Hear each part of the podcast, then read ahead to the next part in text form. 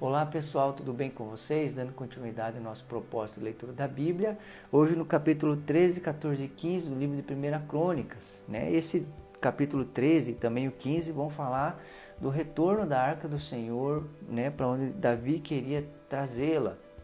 Né, o capítulo 13 vai dizer que no tempo de houve um desprezo para com a arca do Senhor e agora Davi quer é, valorizar né, a arca do Senhor, que é tão importante, que representa a presença de, presença de Deus no meio do povo. E ele então, é, mobilizado por esse desejo de que a presença de Deus estivesse o mais perto possível, ele então começa a trazê-la. E nesse trajeto, então, houve muita alegria, muita dança, muita festa, muita adoração, porém algo aconteceu. No momento que eles estavam trazendo a arca, eles traziam ela num carro de bois, um dos bois tupicam, tropeçam, e usar, coloca a mão para segurar a arca da presença e ele morre.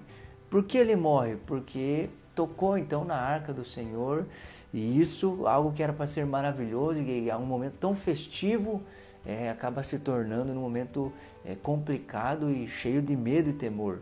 Né? E por que será que isso acontece? Né? Eu queria destacar algumas coisas. A primeira delas é que é possível fazer a coisa certa do jeito errado. Né? Era certo trazer a arca da aliança para perto, para junto do povo, com certeza. Mas a maneira que eles fizeram não foi certa. Por quê? Porque eles trataram a presença de Deus como os pagãos e os gentios fizeram.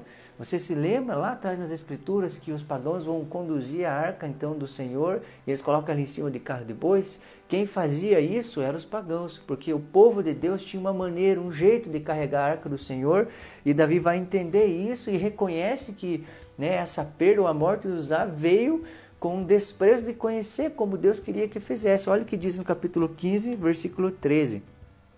Pelo fato de vocês não terem carregado a arca na primeira vez, a ira do Senhor, o nosso Deus, causou destruição entre nós. Nós não tínhamos consultado sobre como proceder, ou seja, Davi aqui está reconhecendo então que por não saber como fazer, eles erraram e tropeçaram. Então, no capítulo 15, basicamente vai narrar agora a trajetória, eles trazendo então a, a arca do Senhor da casa de Obed-edom, que tinha ficado ali, e a Bíblia vai dizer que enquanto ela ficou na casa de Obed-edom, capítulo, versículo 14 do, do capítulo 3 diz assim, a arca de Deus ficou na casa dele por três meses, e o Senhor abençoou sua família e tudo o que possuía.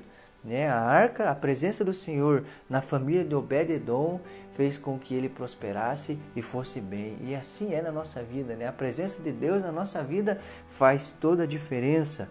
E aqui no capítulo 15, então agora eles fazem a, a coisa certa da maneira certa, então traz a arca do Senhor e novamente com dança, festa, alegria, né? Isso é algo maravilhoso. Queria destacar também no versículo 22, algo que é importante, diz assim: Quenéias, o chefe dos levitas, ficou encarregado dos cânticos.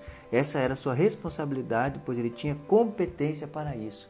Né? Uma série de pessoas então foram é, trazidas para carregar a arca do Senhor, para dançar, para para tocar e algumas é, para então cantar e elas foram escolhidas para realizar essas coisas enquanto a arca fosse trazida. E algo que vai destacar aqui que né? É, essa era sua responsabilidade, pois ele tinha competência para isso. Está falando de Kenanias.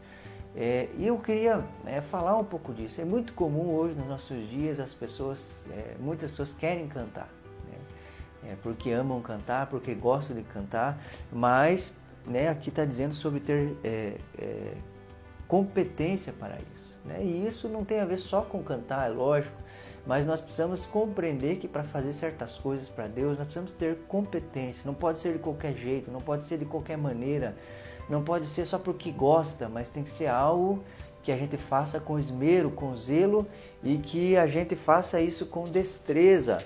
Né? É, capítulo 14 também aqui vai narrar é, a derrota dos filisteus. E algo que eu queria destacar aqui é que é, antes de Davi ir para a guerra, ele então pergunta a Deus se deve ir.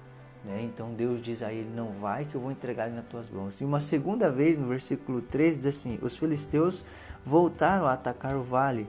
De novo, Davi consultou Deus, que lhe respondeu: Não ataque pela frente, mas dê a volta por trás deles e ataque-os em frente das amoreiras. Assim que você ouvir um som de passos por cima das amoreiras, saia para o combate, pois este é o sinal de Deus que Deus saiu à sua frente para ferir o exército dos filisteus.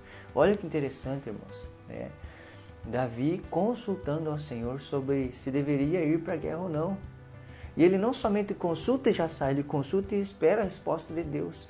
E aqui no versículo 13, novamente ele consulta a Deus e Deus não somente fala vai, Deus dá uma estratégia para que ele é, é, enfrente os seus inimigos e os vença. E nós precisamos entender algo. Nós precisamos consultar a Deus, fazer perguntas a Deus. Nós precisamos é, nos achegar a Deus não com as respostas ou com tudo pronto, mas Deus, o que o Senhor quer que eu faça? Para onde o Senhor quer que eu vá? É, isso é hora, isso é momento, né? Por quê? Porque Deus sabe né, do nosso futuro, sabe das coisas que estamos enfrentando e às vezes a coisa que aos nossos olhos é o certo e correto, mas aos olhos de Deus, é, Deus está vendo muito além de nós. Que é, todos esses capítulos possam nos levar a algo, buscar a Deus, buscar é, é, o que Ele espera de nós, como Ele espera que a gente faça as coisas, porque se tem um capítulos que falam sobre buscar a direção de Deus, são esses. Né? Davi errou, tropeçou, ou né, teve problemas por não é, procurar saber a vontade de Deus concernente a arca.